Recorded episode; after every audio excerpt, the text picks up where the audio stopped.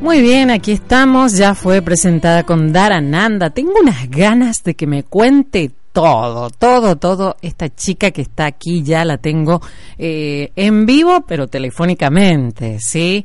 Jorgelina Rojo, bienvenida a Seres de Luz. Un placer tenerte por aquí.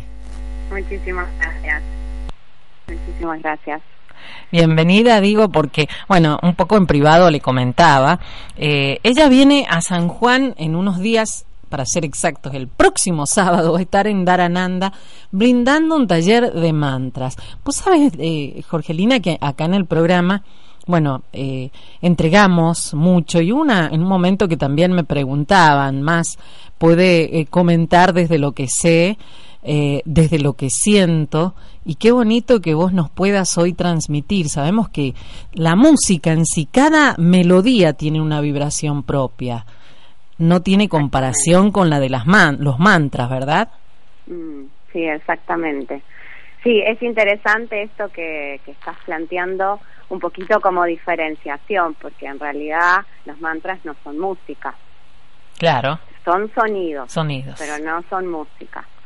Eh, por más de que quizá mucho de lo que llega a Occidente, digamos, ahora con este mundo globalizado y el yoga que hoy está, y los mantras, ¿no? Que están en todos lados, eh, y podemos encontrar y podemos buscar en, en, la web y podemos buscar en internet y escuchar, hay muchas veces una interpretación de los mantras como música. Entonces se hacen mantras de una manera muy musical, ¿no? Con, con, con lo que nosotros conocemos como música.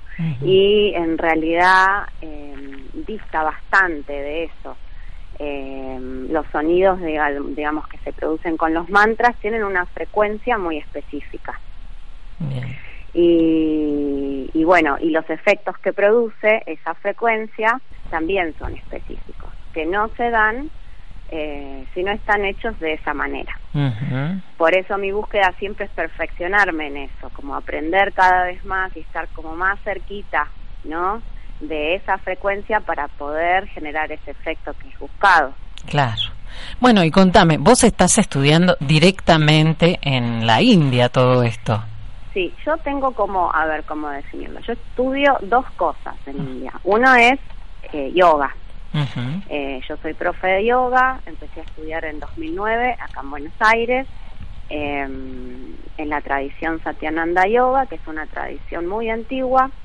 Eh, y bueno, y en el 2010 me fui por primera vez a India y fui al ashram. Ashram es eh, un lugar de estudio, de trabajo, eh, en yoga y ahí me fasciné con todo lo que es mantra, kirtan, por ahí digo palabras raras, vos cualquier cosa me frenás, porque tengo naturalizado, ¿viste? El lenguaje, entonces tiro frase que así esta de qué está hablando. ¿Qué me está diciendo? claro, es mucho tiempo también yendo para allá, me decías, una vez al año te vas. No, es al año, sí, y he estado periodos largos, he estado periodos, de, el más cortito fue dos meses y ah. después cinco meses, seis meses, siete meses. ¡Wow! Entonces, bueno, sí, estudiando ahí eh, en el ashram eh, y después eh, en una ciudad que se llama Varanasi, que es una ciudad también muy tradicional, es conocida por los crematorios, por los GATS, la gente que viaja por turismo, muchos van a, a este punto porque es una ciudad muy, muy antigua. Y ahí tengo un maestro de música eh, y estudio música clásica de India. Eh, entonces, bueno, ahí complemento un poquito, digamos, lo que es la cultura de India. Pero específicamente lo que son los mantras, yo aprendo esto en el ashram. Bien, bien, bien. En Bihar. Bien, pero qué bueno que también estés estudiando de la cultura india. Contame, antes de ir de lleno a lo que va a ser el taller, ¿cómo es? Eh, porque viste que vamos cambiando, ¿no? Eh, La Argentina es un país que cambió, no es lo mismo de hace cuántos años. Eh, la India también debe haber evolucionado en mucho, perdió bastante o mejoró. Ay, qué difícil esa pregunta, Silvia. sí, porque en realidad eh, Bueno, hay cosas eh, que es muy grande la es muy grande, sí. es muy grande. Digamos de la tradición, las familias que no logran cuidar la tradición eh, que ha sido de generación en generación se, se pierde porque los jóvenes tienen en India tienen mucho hambre de, de todo lo que pasa globalmente. Entonces van perdiendo, van dejando ciertas tradiciones familiares eh, y culturales y viste esto, ¿no? Lo que vemos en internet, Facebook, Instagram, las redes quieren ir hacia lo que quieren adoptar, digamos, otros hábitos, otras costumbres, otros gustos. Entonces, bueno, eso desde un punto de vista, o por lo menos desde el mío, eh, es un poquito perjudicial porque se pierden tradiciones muy antiguas que son muy valiosas para la humanidad, no solo para la India. Que han llegado aquí, han trascendido y que realmente nosotros admiramos, ¿sí? Este, particularmente, bueno, con Alejandro admiramos muchísimo, por eso te preguntaba si, si mm. persiste, si lo han podido mantener, sería maravilloso.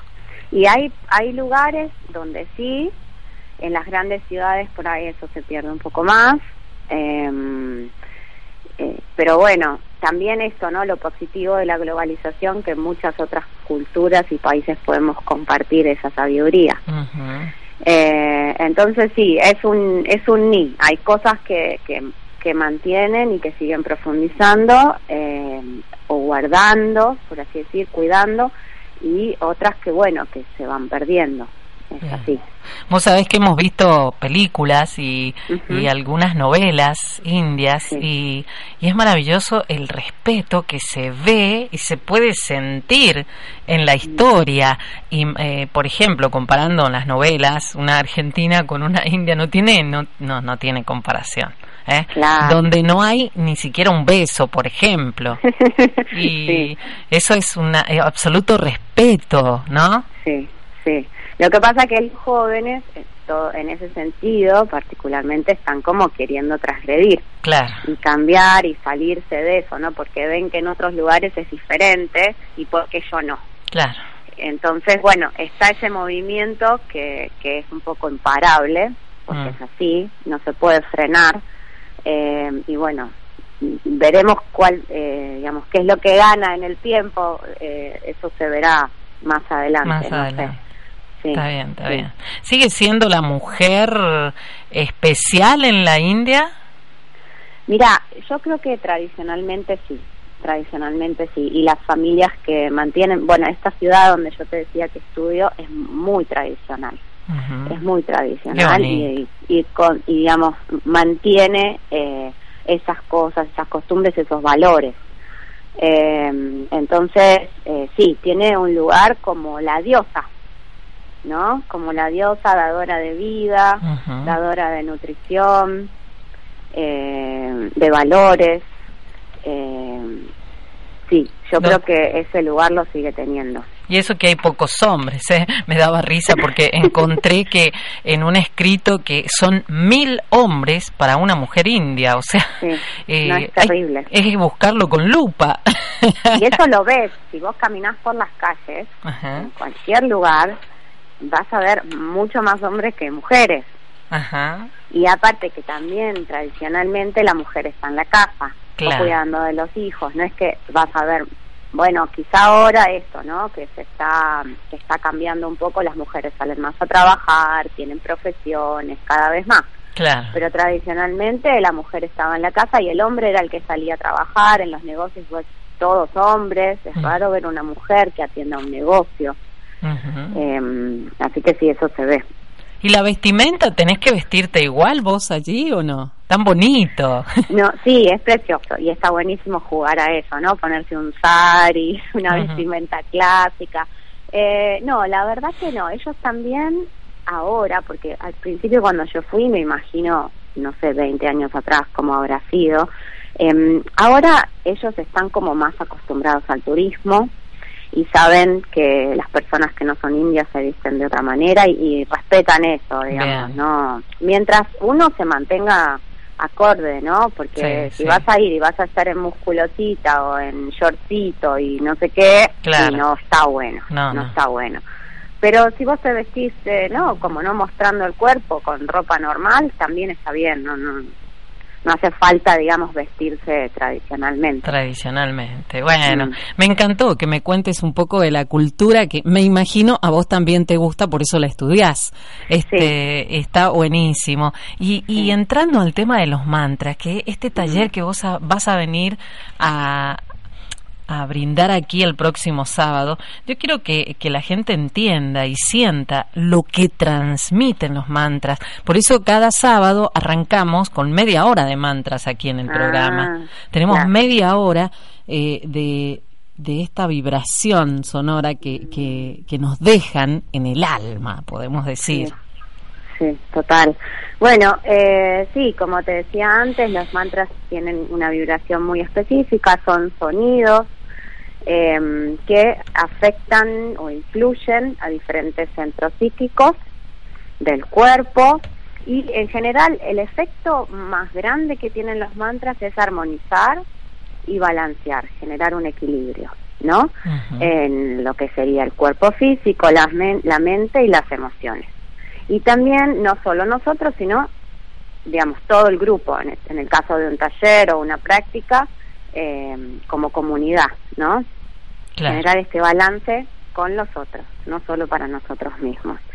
eh, y bueno, ayudan, ahí un poco estaba como en el post que había hecho Marce, eh, ayudan a, a la concentración, a generar fuerza de voluntad, la claridad mental, la calma, o sea, son efectos muy específicos. Que son reales, es verdad que uno pone un mantra, es como mágico, lo pones ahí de fondo para estudiar y, y encontrás la concentración y la calma específicamente, como vos decís. Sí, son reales, son reales y no es algo complejo, que esto es interesante también hacer foco porque a veces cuando dice, uno presenta un taller de mantras, ay no, pero yo no sé cantar, o a mí no me sale, y estoy trabado acá, y te hacen el gesto, ¿no? Como en la garganta, eh, o me da vergüenza. Eh, esto es para todo el mundo, no necesita ser un cantante, ni haber hecho alguna experiencia con mantras, ni siquiera conocer qué son los mantras, simplemente tener la curiosidad. Y lo, y lo que vamos a trabajar en el taller son herramientas muy simples, pero son profundas, porque en eso, ¿no? La profundidad está en lo simple también. A veces nos enroscamos con cosas muy grandes y no funciona. Entonces son herramientas muy simples que todos pueden practicar. Y la idea es que se lleven algo a casa, que después, que no sea bueno esas dos, tres horas que compartimos nada más, sino que ellos después, los participantes puedan seguir practicando en casa una o dos herramientas que se lleven. Maravilloso. Este, y que esta, esto de poder elegir, porque hay gente que dice, claro, es verdad, en YouTube puedo encontrar, pero eh, que pueda elegir con el que más vibra, porque también se trata de eso, ¿verdad? Sí, eh, eh, y también es interesante entender que el mantra es, ahora que vos me dijiste con qué vibra cada uno, ¿no? Me hizo acordar. El mantra es una parte del yoga, una parte fundamental del yoga. Por eso yo lo enseño de, desde ese lugar. eh, así como hay personas que practican yoga y practican lo que serían las posturas, más conocido como hatha yoga, sí. eh, otras personas vibran más con el sonido u otras personas con otra rama del yoga. ¿Por qué? Porque todas las personalidades son diferentes. Sí, sí. Entonces el yoga eh, facilita eso, tiene diferentes formas, diferentes partes, para, dependiendo de la personalidad de cada uno, eh, con qué puede trabajar, ¿no? Con qué puede mejorar su persona, su bienestar. Bien. Entonces los mantras, esto, eh, lo hacen a través del sonido, pero es yoga. Es yoga, por eso es mantra yoga en San Juan, así se llama el taller del sábado. Exactamente. Exactamente. de 16 a 19 horas. Ahí lo he compartido en la info eh, del grupo y de la radio para que también eh, quien eh, te está escuchando pueda decir, ay, bueno, me inscribo. Están todos los datos para poder hacer este taller de 16 a 19 horas. Está buenísimo el horario. Próximo sábado 14. Mucho por aprender y sobre todo por dejarse llevar. Sí, sí, esa, los mantras no son intelectuales Cuando uno tiene una experiencia con mantra, no está jugando la razón ni el intelecto, sino eh, poder percibir, poder percibir a otro nivel. Está relacionado más con mantra yoga. Mantra es una parte del bhakti yoga, así como te dije, hatha yoga, estoy diciendo todas las palabras raras, ¿eh? Hatha yoga, que es la parte de, más del cuerpo físico, de las asanas, las posturas. El bhakti yoga tiene que ver con el yoga de la transformación de las emociones. Y los mantras son una parte del Bhakti Yoga. Ah, por eso es que hacen que cambie el estado anímico de la persona al escuchar un mantra. Exacto. Eh, ¿Generalmente un mantra está en la frecuencia 432 o no necesariamente? No necesariamente, no necesariamente. Son, son frecuencias eh, muy altas, muy sutiles. Los mantras, lo que sucedió, porque a veces a mí me preguntan, bueno, pero ¿quién escribió este mantra? ¿Qué significa este mantra? Los mantras no fueron escritos, no fueron creados por el, por el ser humano, digamos. Hace miles de años atrás, eh, maestros, yogis, eh, en estados muy profundos de meditación, percibieron estos mantras. Ah. ¿Qué quiere decir esto? Que los sonidos que ellos percibieron no estaban afuera, no venían de, ¿entendés lo que digo? Estaban dentro. Sí, sí, sí. Estaban en la conciencia. Y luego estos sonidos, em, con el paso del tiempo, ellos empezaron a compartirlo de maestro en discípulo, ¿sí? empezaron a compartirlo con otras personas de manera oral, em, enseñando o, o ellos descubrieron de alguna manera cada vibración para qué servía. Entonces, hay mantras para las para generar salud y fortalecer la salud, hay mantras para la sabiduría, hay mantras para la fuerza y la fuerza de voluntad. Pero no es que alguien dijo, "Ah, necesitamos un mantra para la fuerza de voluntad." Bueno, lo inventamos. No, fue al revés el recorrido. Fue como canalizado, digamos. Una cosa así. Oye, justo, esa era la pregunta que te iba a hacer. Viste que por ahí uno busca en YouTube los mantras y, aparece el mantra para la felicidad, el mantra para la calma, mantra para atraer dinero, qué sé yo, tenés miles. ¿Es, ¿Es real eso? ¿Es real como lo, lo estás diciendo? Sí, yo creo que sí, sí, sí, sí. Lo que pasa es que hay que ver qué encontramos en YouTube, porque hay de todo. Sí, sí, sí. Entonces, eh, bueno, eso sí que es más complejo. Por eso siempre es interesante conectar con alguna tradición directa. Bien. Eh, yo lo que enseño y que es lo que aprendo es de esta tradición, que es muy antigua, y, y, bueno, y se respeta, digamos, yo como, como practicante o como persona que comparte con otros, no puedo cambiar ni un punto ni una coma. Claro. Lo comparto tal cual me lo enseñan y tal cual se lo enseñaron al maestro y al otro maestro y así para atrás. Perfecto. Eh, como respetando eso. Entonces en YouTube a veces hay que ver quién lo hace, de dónde lo sacó. Bien, bien. Eso es importante para que puedan irse y encontrarse con toda esa info también. La verdad que me encantó.